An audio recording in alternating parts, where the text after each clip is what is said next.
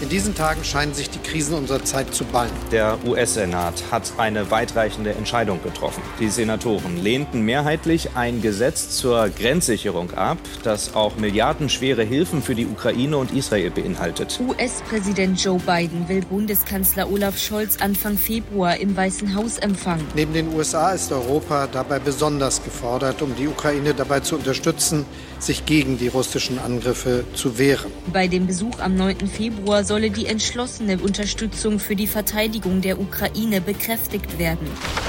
Hauptstadt das Briefing mit Karina Mössbauer und Jörg Thaddeus. Live von der Pioneer One.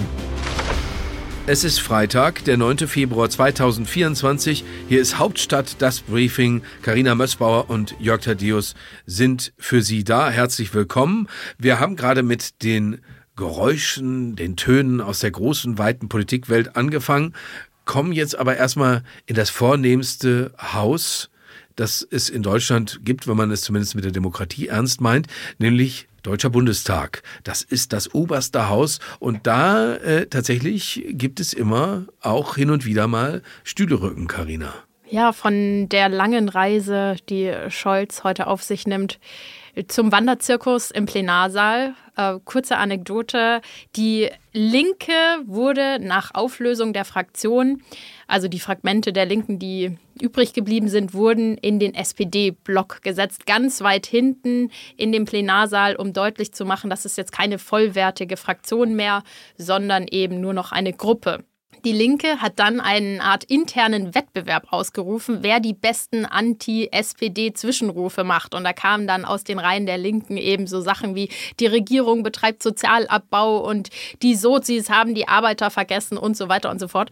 Mit dem Ergebnis, dass die Protokollanten die Rufe nicht eindeutig zuordnen konnten, weil die Linke ja eben hinter dem SPD-Block saß.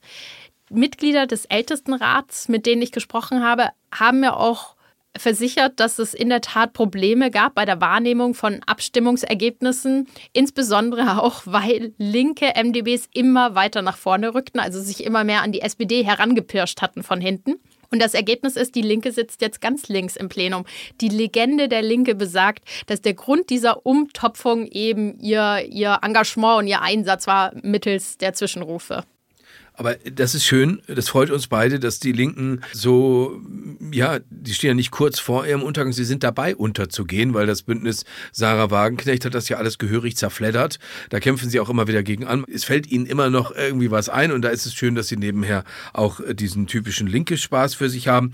Bleiben wir bei Spaß, den Leute ganz für sich alleine haben. Die Hauptstadtjournalie macht nichts lieber, wenn man keine Personalgerüchte besprechen kann, dann kann man ja immer noch darüber reden, welche Konstellationen Konstellationen, welche Regierungskonstellationen, welche Koalitionen möglich sind. Anlass dazu war eine Äußerung von Friedrich Merz. Das Szenario.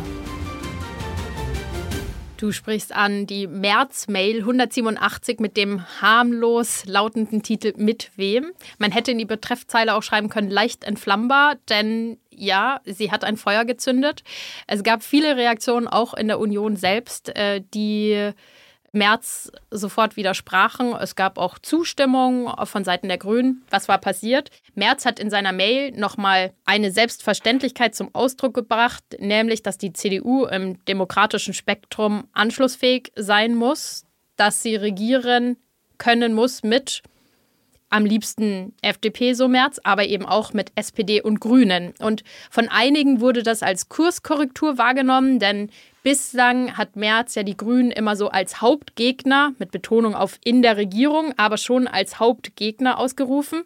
Und seine Kritiker sagen eben, er versucht jetzt etwas von dieser ablehnenden Haltung gegenüber den Grünen wegzukommen, auch weil es mehrere Gespräche gab im Hintergrund und man ihn gewarnt hatte, sich da selbst eben bei den Verhandlungen einzuengen.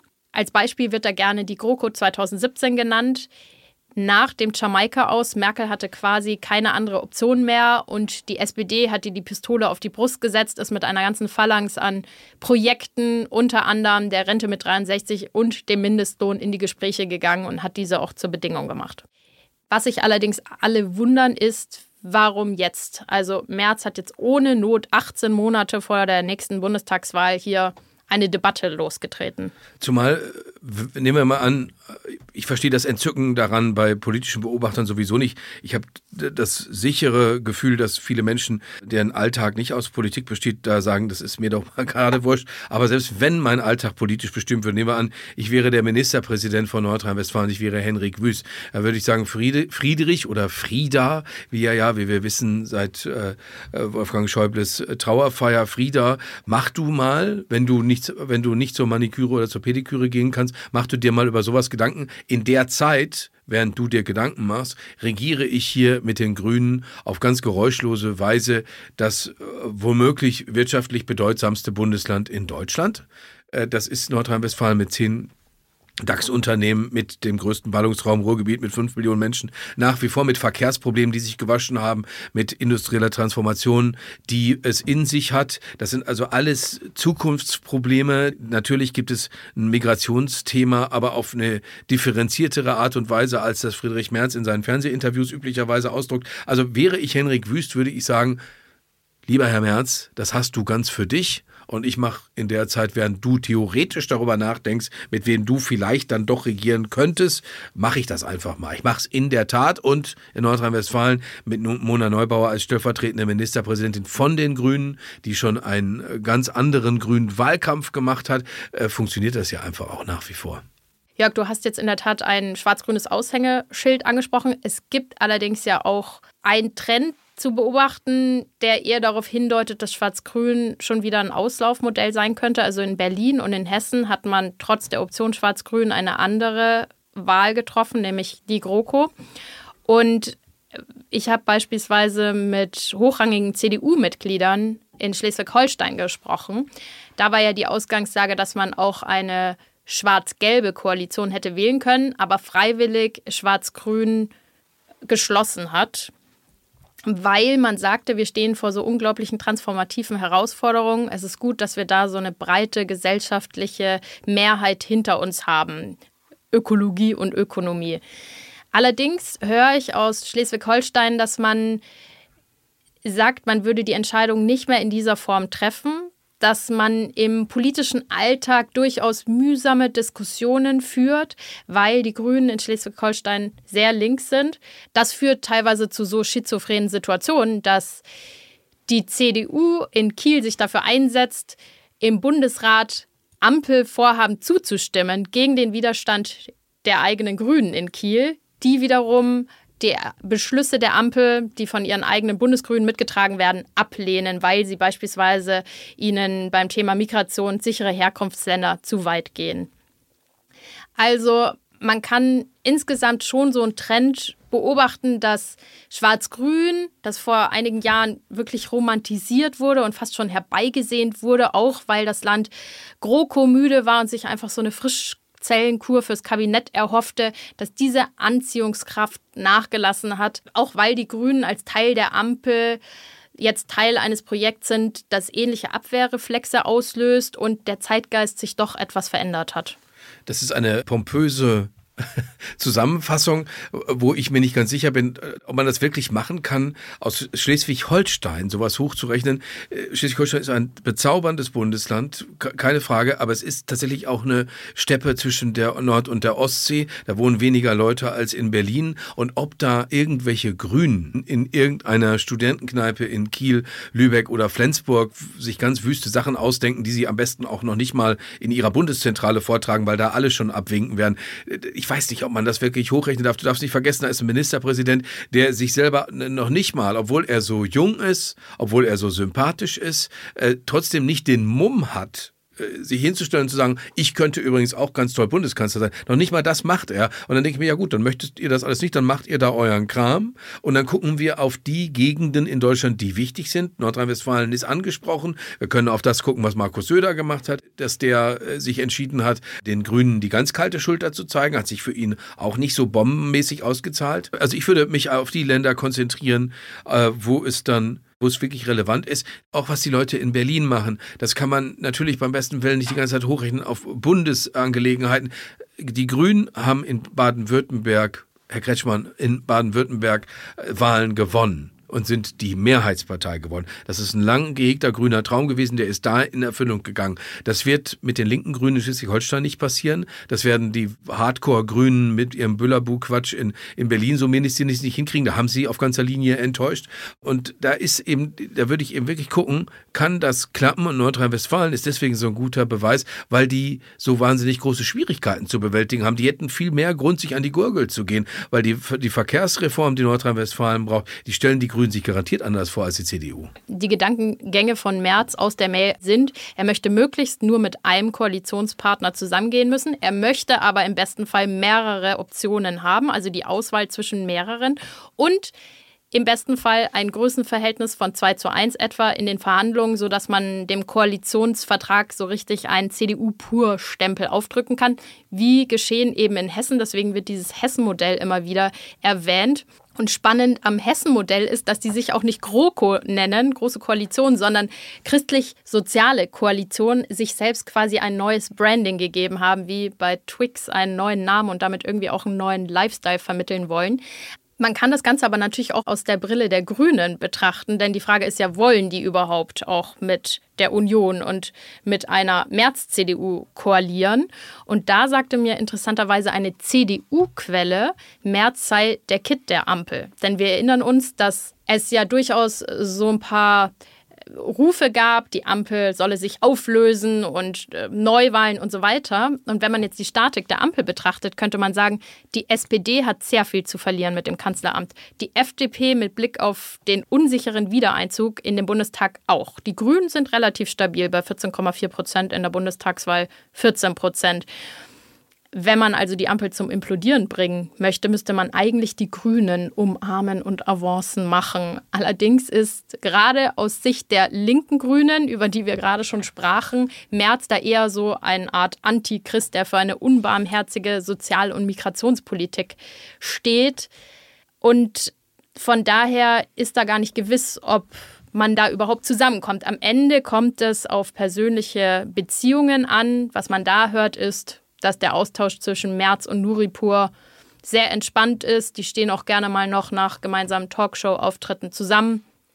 Merz schätzt offenbar auch Ricarda Lang, respektiert sie als starke Frau, die sich nichts gefallen lässt. Es erinnert ihn an seine Töchter. Also das wäre sozusagen das Einfallstor, wie so immer auf der persönlichen Ebene. Und Ricarda Lang erwidert das Ganze auch? Das ist auf jeden Fall eine Option. Ich glaube, es wäre falsch, sich zwei Jahre davor festzulegen, das ist die Option, die kommen wird. In dem Sinne habe ich es aber auch nicht verstanden, dass Friedrich Merz, wovon er ja jetzt selbst abgerückt ist am Wochenende, in den letzten Monaten manchmal Anzeichen gemacht hat, eine Option komplett vom Tisch zu nehmen. In einer Demokratie und gerade in einer Demokratie, die so bedroht ist, wie es unsere ist, durch rechtsextreme Kräfte, ist es wichtig, dass Demokraten in der Lage sind, miteinander zu sprechen, miteinander eine Lösung zu finden und ja, auch miteinander Koalitionen einzugehen. Und bei allem Gerede von Hauptfeinden oder Hauptgegnern hier im Bund sehen wir doch in Baden-Württemberg, in Schleswig-Holstein oder auch in Nordrhein-Westfalen. Das kann gut, gut funktionieren. Ich war zu Besuch, Karina, bei jemandem, der würde Friedrich Merz nehmen. Das ist nämlich die Wunschkonstellation.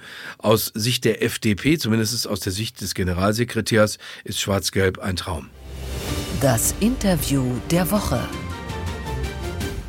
Bijan Djeserei ist nicht nur Generalsekretär der FDP, er war bis zum vorvergangenen Jahr auch außenpolitischer Sprecher der FDP-Bundestagsfraktion, was in seinem Fall harmloser klingt, als es tatsächlich war, weil bei einer Reise in seine Geburtsstadt Teheran hat das Regime tatsächlich überlegt, Herrn Djirsaray festzunehmen, was zum Glück nicht gelang, nicht geschah. Er konnte zurückreisen. Insofern ist also der Bundeskanzler an einem deutlich ungefährlicheren Ort. Er ist, äh, Herr Djirsaray, wie Sie wissen, in Washington DC. Äh, der britische Economist schreibt über unseren Bundeskanzler in der aktuellen Ausgabe, dass er eine Krise hat, dass seine Partei eine Krise hat, dass die Regierung eine Krise hat.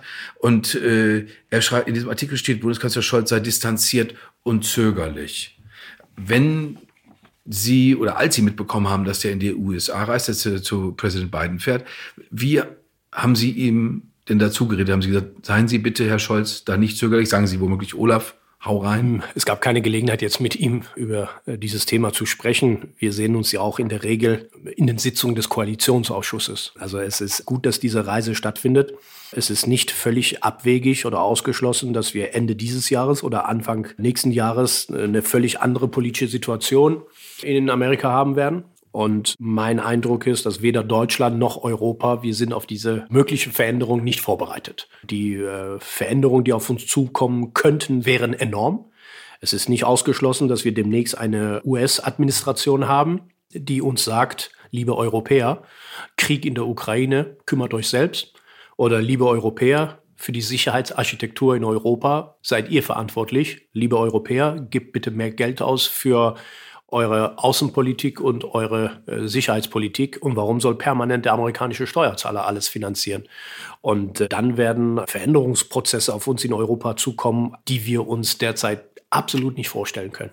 Aber so wie Sie es gerade formuliert haben, Herr Jeserei, ist es ja fast so, als könnten Sie das auch nachvollziehen, als könnten Sie sagen, das ist ein Krieg in Europa und Europa müsste sich um diesen Krieg in Europa kümmern. So ähnlich, natürlich immer etwas vulgärer und aggressiver, sagt das Donald Trump auch. Ich glaube, so ähnlich sehen das durchaus auch Leute in der Partei von Präsident Biden. Also Sie können das nachvollziehen, aber andererseits, wenn ich jetzt der Regierungskoalition angehören würde, wollte ich das auch nicht unbedingt wahrhaben, weil das ja wahnsinnig teuer wird. Ich kann das ehrlich gesagt nachvollziehen. Und äh, es äh, ist ja nicht nur so, dass Trump damals als Präsident der Erste war, der das gesagt hat. Ich höre das ehrlich gesagt schon länger. Und ich höre das im Prinzip schon seit der Präsidentschaft von Bush Junior, die Erwartungshaltung, dass Europa sich mehr engagieren muss. Und das ist vor allem immer adressiert gewesen an Deutschland. Denn wir haben in Deutschland über viele Jahre die Vorstellung gehabt, dass wir auf einer Insel der Glückseligkeit leben umgeben von freundlichen Nachbarn. Und wenn irgendwo auf der Welt was passiert, sei es in äh, Ex-Jugoslawien oder im Nahen und Mittleren Osten, dann war es für uns immer völlig klar, dass die Amerikaner das in irgendeiner Form regeln werden. Wir würden das dann moralisch begleiten. Da sind wir übrigens Weltspitze, was Moral anbetrifft. Und oder wir würden irgendwann mal eine äh, Geberkonferenz in Bonn oder so organisieren, um uns dann finanziell an irgendwas zu beteiligen. Das waren so eher die Maßnahmen. So richtig Verantwortung für die eigene Sicherheit oder investieren in die eigene Sicherheit, das ist ein Denken, was leider in den letzten Jahren nicht vorhanden war. Wenn Sie sich den Zustand allein der Bundeswehr anschauen, es gibt einen Grund, warum die Bundeswehr heute da ist, wo sie ist. Die Bundeswehr ist parteiübergreifend in den letzten Jahren kaputt gespart worden, basierend aber auch auf diese Vorstellung, dass wir sowas sowas wie eine Bundeswehr nicht brauchen. Und jetzt stellen wir fest mit einem Schlag, wir müssen was für unsere Sicherheit tun. Es gibt sogar Kriege in Europa. Und äh, dann der nächste Schritt, was ist, wenn wir irgendwann mal demnächst mit dieser großen Herausforderung alleine gelassen werden in Europa? Und da stellt man fest, dass diese berühmte gemeinsame europäische Außen- und Sicherheitspolitik, was wir oft bei Sonntagsreden betonen, dass das tatsächlich auch eine ernste Dimension jetzt bekommen muss. Jetzt hat Guido Steinberg von der Dr. Guido Steinberg, Nahostexperte, äh, Experte für Mittleren Osten der Stiftung Wissenschaft und Politik über die Aktionen der USA und Großbritannien, also die Einsätze, die Bombardierung von Streitkräften der USA und Großbritannien gesagt. Zum Glück kümmern sich die Erwachsenen darum, das äh, Rote Meer freizuhalten für den internationalen Handel, weil es so wahnsinnig wichtig ist. Das heißt auch, oder Guido Steinberg liegt damit nahe, die Europäer, auch die Deutschen, sitzen am Kindertisch, wenn es um internationale Sicherheit geht. Wenn der Bundeskanzler aber jetzt in Washington ist, dann ist er womöglich, wie gesagt, ein sicherheitspolitisches Kind, ein kleiner Mann. Aber natürlich kommt er doch dahin als Vertreter einer sehr potenten Wirtschaft nach wie vor, wenn wir überlegen, wie wichtig der Handelspartner USA ist. Weil Sie reden im Moment in der Hauptstadt, die Grünen und Christian Lindner in merkwürdiger Eintracht, über die Wettbewerbsfähigkeit Deutschlands. Das äh, ist doch nichts, was äh, Olaf Scholz da groß erwähnen sollte in Amerika. Da sollte er doch den Dicken machen. Also diese Reise ist richtig und gut. Wir brauchen aus meiner Sicht noch eine vertieftere Zusammenarbeit, nicht nur mit der jetzigen Administration, sondern darüber hinaus. Und selbst wenn demnächst eine andere Administration in Washington existieren könnte, die deutsch-amerikanischen Beziehungen müssten weiterhin außerordentlich gut bleiben. Darüber sind wir uns im Klaren. Es sind ja nicht nur außen- und sicherheitspolitische Fragen, die relevant sind, es sind eine ganze Reihe von Fragen wie wirtschaftspolitischer Natur, handelspolitischer Natur, wo auch ein, äh, ja, ein gemeinsames Verständnis ja auch für die Entwicklung in der Welt existieren muss. Es gibt eine Realität, die können wir nicht mehr ändern. Die Amerikaner, es ist jetzt egal, welche amerikanische Regierung da ist oder was da kommen wird. Die Amerikaner haben für sich eine Grundsatzentscheidung getroffen.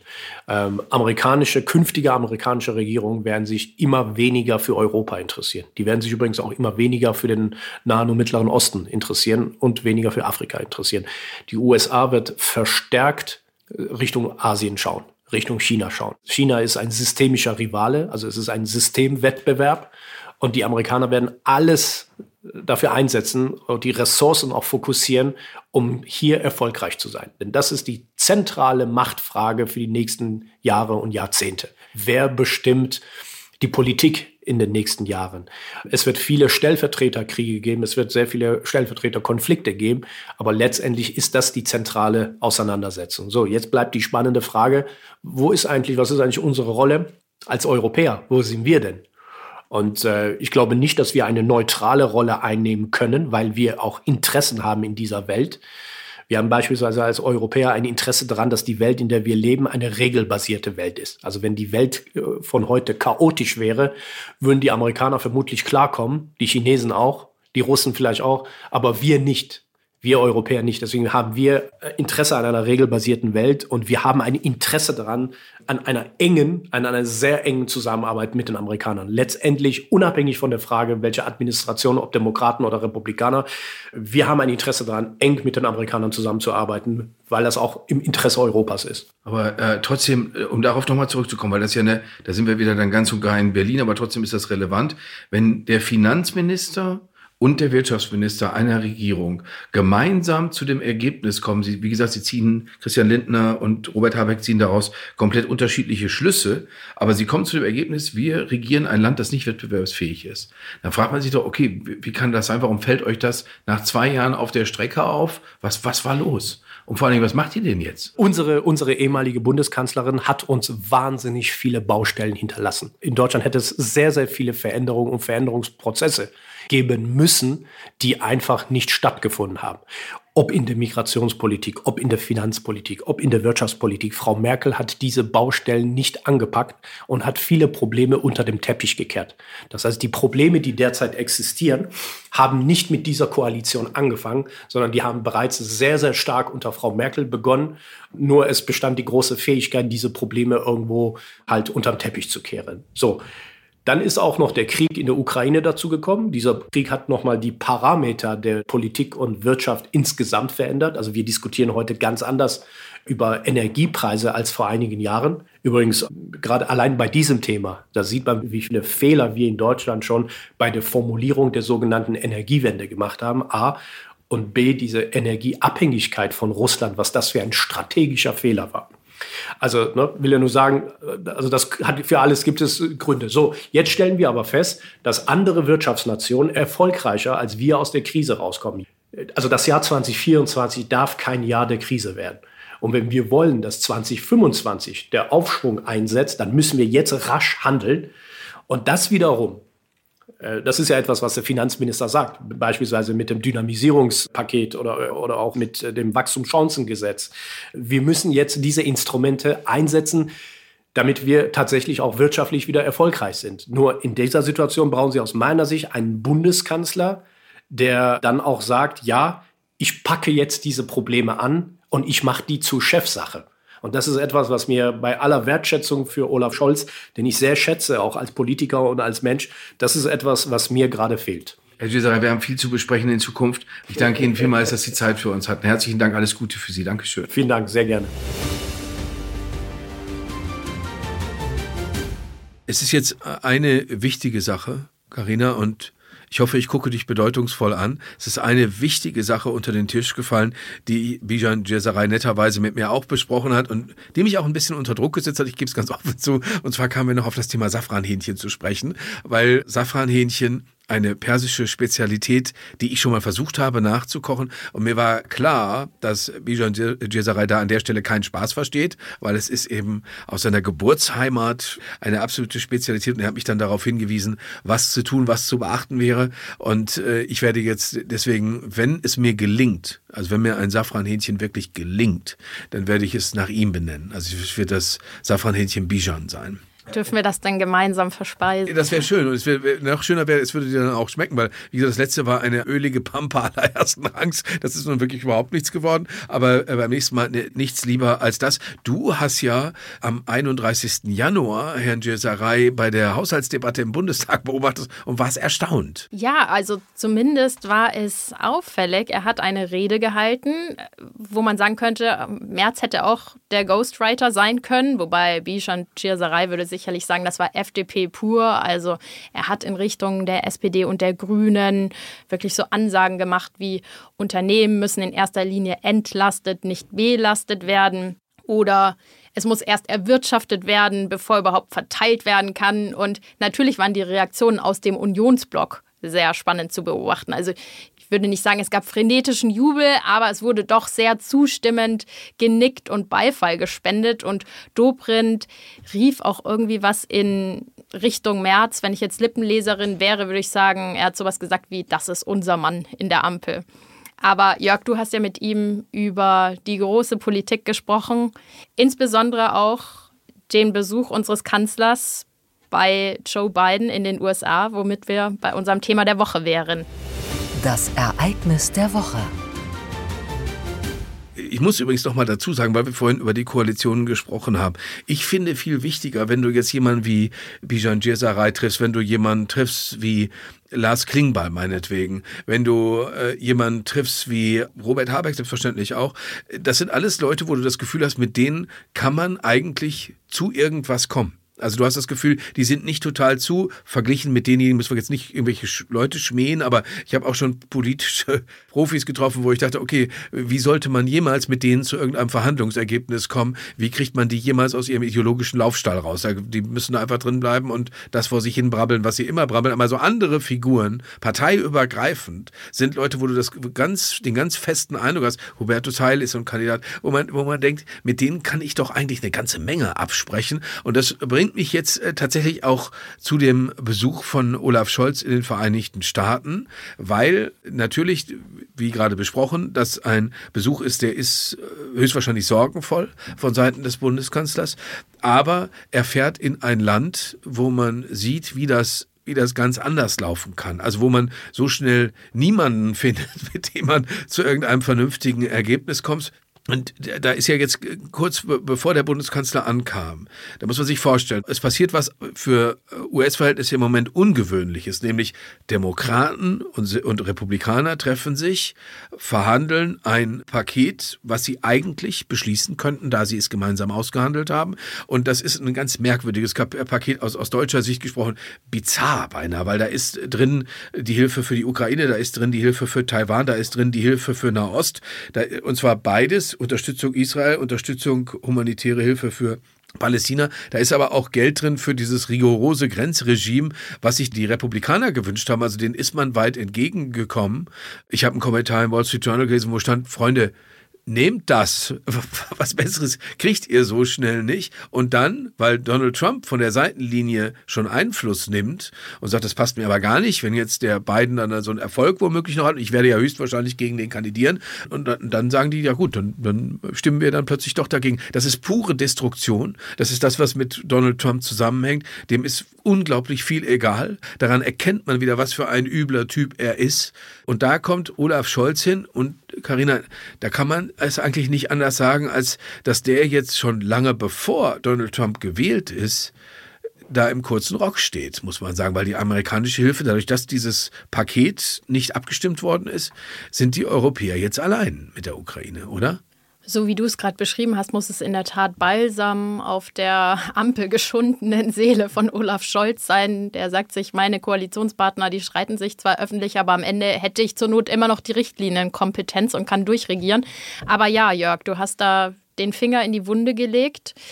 Denn genau das ist ja die große Sorge der Europäer und insbesondere der Deutschen personifiziert in unserem Kanzler Olaf Scholz, dass die USA von ihrer Verantwortung zurückweichen und nicht mehr entsprechend die Ukraine, aber auch andernorts in der Welt eingreifen und Weltpolizei spielen. Und was wir hörten aus der Regierung im Vorfeld ist, dass man mit drei Themen dort antritt, nämlich erstens eben der russische Krieg, die Hilfe für die Ukraine, zweitens NATO, die Fortentwicklung der NATO, die wird in diesem Jahr 75 Jahre und die Lage in Nahost.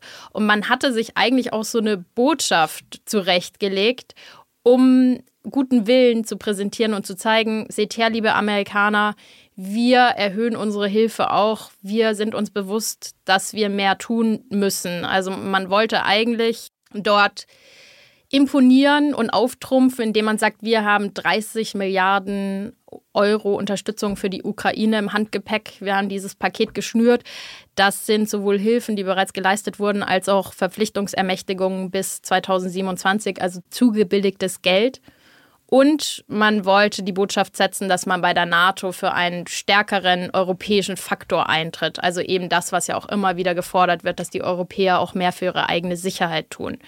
Die Botschaft war eben, wir können den Amerikanern sagen, wir machen unseren Teil, aber wir bauen darauf, dass ihr auch euren Teil macht.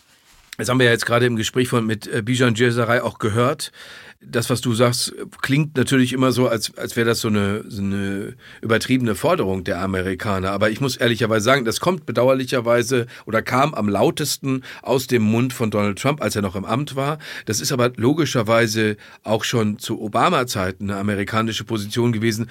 Äh, warum kümmert ihr euch um eure Sache nicht stärker selbst? Und wir da muss ich dann wirklich mal wir sagen, wir in Deutschland, wir sind ja äh, Illusionisten, also haben uns da wirklich einen ganz schlanken Fuß gemacht. Und dann dürfen Leute äh, wie Rolf Mütze nicht durften immer ihre pazifistischen Träume träumen, weil man immer wusste, naja, das, die, die Amerikaner geben ja das ganze Geld für ihre Rüstung aus, da müssen wir nicht in den Wahlkampf gehen, dann können wir uns hinstellen wie 2021 und sagen, ah, die Schere zwischen Arm und Reich geht immer weiter aus, sondern das müssen wir jetzt genau machen. Das ist jetzt nicht mehr möglich, ist auf eine schroffe Art nicht mehr möglich. Der Bundeskanzler, muss man vielleicht noch dazu sagen, hat sich ja die ganze Zeit auch versteckt. Also der hat einmal dieses Wort Sorgfalt, was er so verwendet, dass man es fast nicht mehr selbst verwenden möchte. Sorgfalt, sorgfältig, Sorgfalt, sorgfältig, immer wieder, immer wieder, sorgfältig geprüft. Sie haben die Leopard 2 Panzer zu spät geschickt. Jetzt äh, Taurus prüft er einen Antrag der Ukraine aus Anfang Mai sorgfältig und sagt nicht, warum die Ukrainer die nicht längst haben.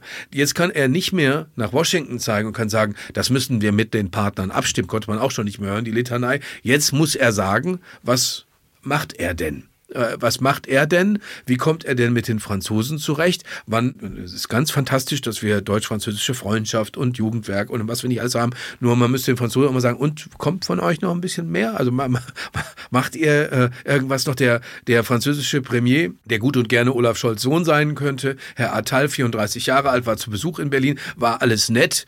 Wir können auch, glaube ich, Herrn Attal noch mal kurz hören. Merci, Monsieur le Chancelier, cher euh, Olaf Scholz. Lieber Olaf Scholz, sehr geehrte Damen und Herren. Zunächst einmal bin ich hier, um noch einmal an die Bedeutung der deutsch-französischen Freundschaft zu erinnern. Die deutsch-französische Freundschaft, das ist vor allem eine Verbindung, geprägt durch die Geschichte, durch die Entschlossenheit von Männern und Frauen, die Frieden in Europa, Wohlstand wollten für die Europäer. Jetzt ist die Frage, darüber kann man auf eine gruseligere Weise spekulieren als über Koalitionen. Was passiert denn jetzt? Was geschieht jetzt?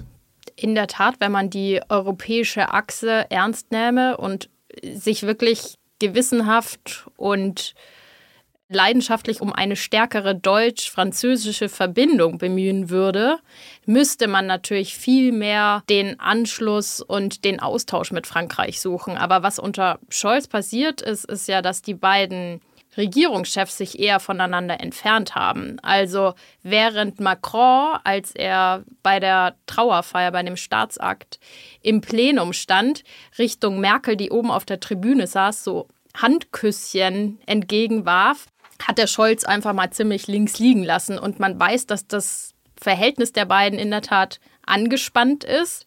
Das geht weit in die Vergangenheit zurück. Beispielsweise hat Scholz bei seiner Prager Rede, als er endlich mal auf die Sabon-Rede von Macron geantwortet hatte, wurde ja wirklich lang auch herbeigesehen von Frankreich her, hat er Frankreich in einem Halbsatz erwähnt. Das war quasi so eine Fußnote. Er hat sich sehr konzentriert auf das Thema neue Partnerschaft in Osteuropa, aber hat Frankreich wirklich vernachlässigt. Das ist schon mal übel aufgestoßen in Paris. Dann gibt es ein weiteres Intermezzo in der deutsch-französischen Freundschaft. Es sollte ein Videogespräch mit Paris geben, das Scholz kurzfristig wegen einer Corona-Infektion und Unwohlsein absagte, um dann so knapp eine Stunde später aus seinem Wohnzimmer heraus, wir erinnern uns, per Videoschalte den Doppelwumms zu verkünden. Auch das ist in Paris aufgefallen und kam nicht so gut an. Also das Verhältnis, das man jetzt umso mehr stärken sollte,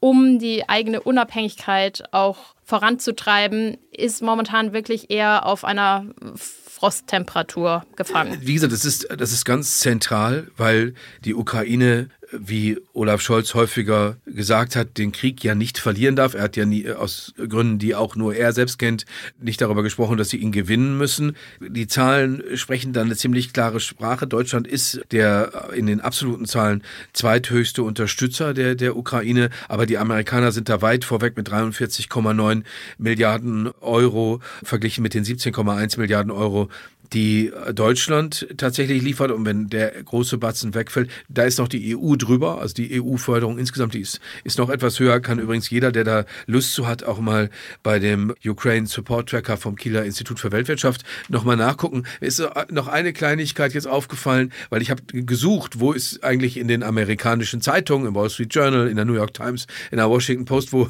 wo ist die Vorberichterstattung für den Scholz-Besuch? Merkwürdigerweise gab es die äh, wieder nicht. Haben wir aber als wir uns früher schon mal darüber unterhalten haben, Karina auch festgestellt, die Amerikaner nehmen uns nicht so wichtig, wie wir gerne wollten, dass sie uns nehmen. Es gibt allerdings eine andere Sache, die ist mir in dem Zusammenhang aufgefallen und die wäre mir unangenehm, wenn ich der Bundeskanzler wäre, der ein grünes Wirtschaftswunder vorhergesagt hat. In Amerika ist dieser Boom der Elektroautos zusammengebrochen.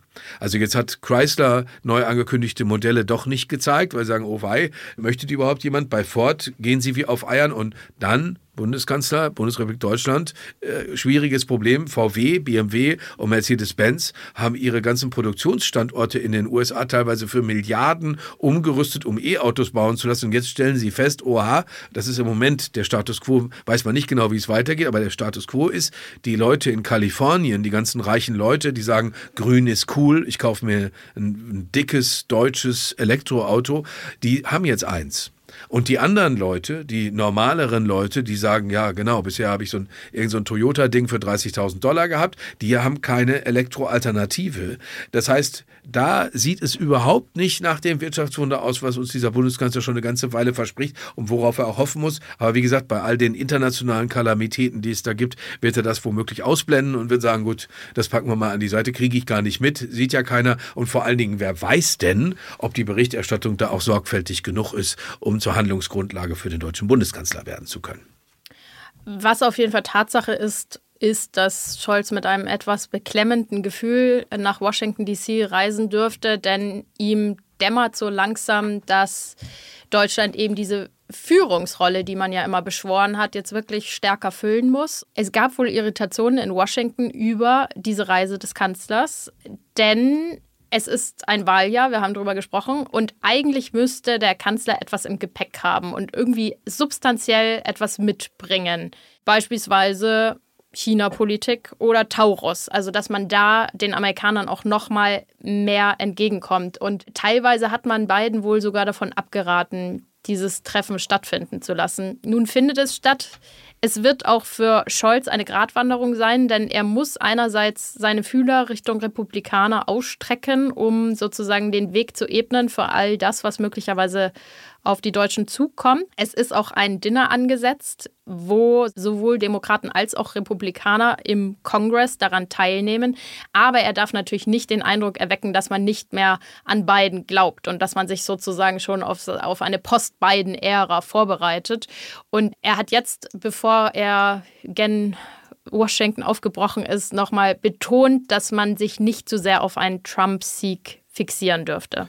Wir dürfen nicht vergessen, ohne die USA gäbe es in Deutschland keine Demokratie, sondern wir hätten irgendwas ganz, ganz anderes. Und deswegen können die Amerikaner oder könnten zumindest diejenigen, die geschichtsbewusst sind in den Vereinigten Staaten, sich über diese Deutschen freuen, die zu Hunderttausenden, zu Hunderttausenden für die Demokratie auf die Straße gehen. Das ist das Thema von unserem Zwischenrufer Hans-Ulrich Jörges. Der Zwischenruf mit Hans-Ulrich Jörges. Die Massenkundgebungen gegen die AfD waren in dreifacher Hinsicht großartig. Zum einen haben wir eine eindrucksvolle Selbstvergewisserung der demokratischen Mitte erlebt.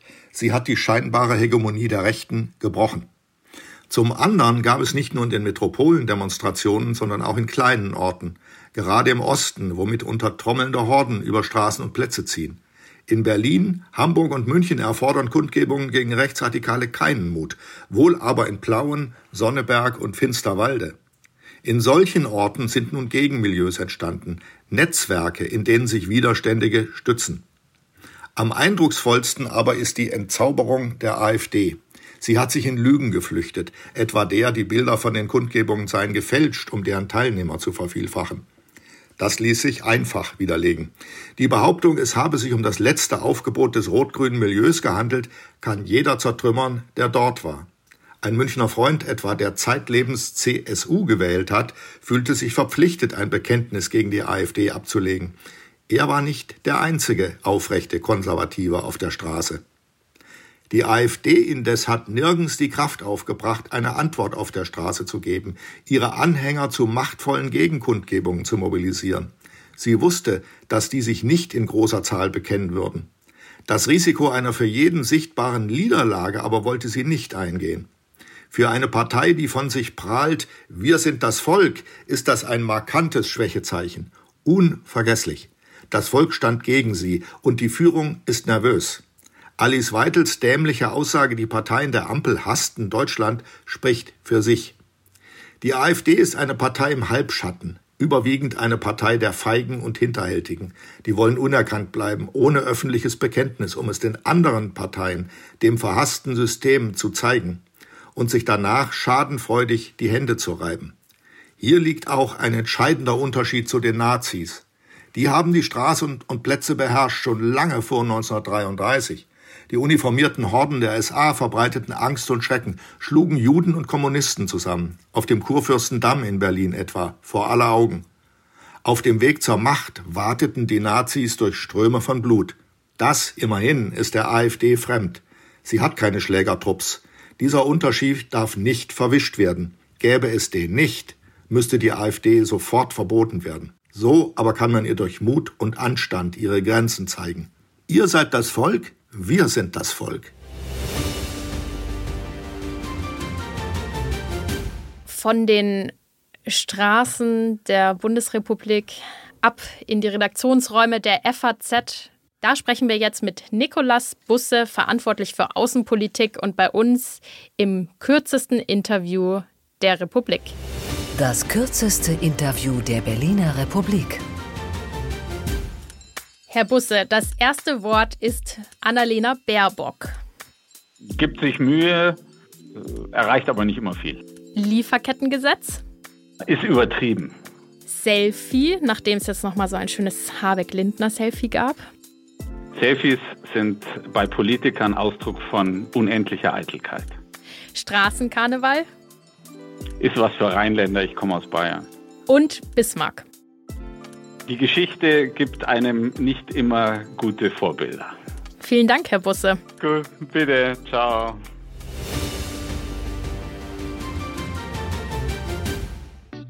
Zwar Hauptstadt das Briefing. Da wir in der Hauptstadt dieses Briefing machen, werden Karina und ich Schwierigkeiten haben, uns in den Straßenkarneval zu stürzen. Oder doch? Also möchtest du, hast du Lust, meine Funkenmariechen-Verkleidung zu sehen? Ich Nein, würde so wirklich. gern. Du hattest mir ja auch vorhin verraten, dass du Söder wirklich Konkurrenz machst in Sachen Faschings-Outfits mit Ludwig dem 14. Louis XIV. Ja, da war, war ich mal, war ich mal. Aber ich sehe mich dann nicht unmittelbar in der Konkurrenz mit Markus Söder, wo du es aber ansprichst. Wir sind natürlich beide sehr fleischige Männer. Und deswegen äh, ist, genießen wir das im Karneval, wenn wir jemand anders sein dürfen. Das ist einer der ganz wenigen Bereiche, in denen ich Markus Söder verstehe. Ich verstehe ihn auch. Ich muss sagen, dieses Hobby fürs Verkleiden, das teilen wir in der Tat. Ich liebe auch Halloween und ich bereite mich da auch wirklich immer gewissenhaft vor. Über Monate wird da an dem Outfit getüftelt. Und ja, also ich freue mich, wenn du dann nächste Woche auch verkleidet hier ins Studio kommst. Äh, nein. das, das leider nicht. Uns bleibt nichts anderes übrig, als denjenigen, die an den richtigen Orten dafür sind, dringend zuzurufen, dass sie es total übertreiben sollen, weil das ist fester Anteil des Karnevals. Wir sind neidisch, haben aber natürlich traurige politische Gedanken, denen wir nachzuhängen haben. Vielen Dank, Karina, und äh, vielen Dank Ihnen allen, dass Sie uns erneut zugehört haben. Bis zum nächsten Mal. Hauptstadt das Briefing mit Karina Mössbauer und Jörg Thaddeus. Live von der Pioneer One.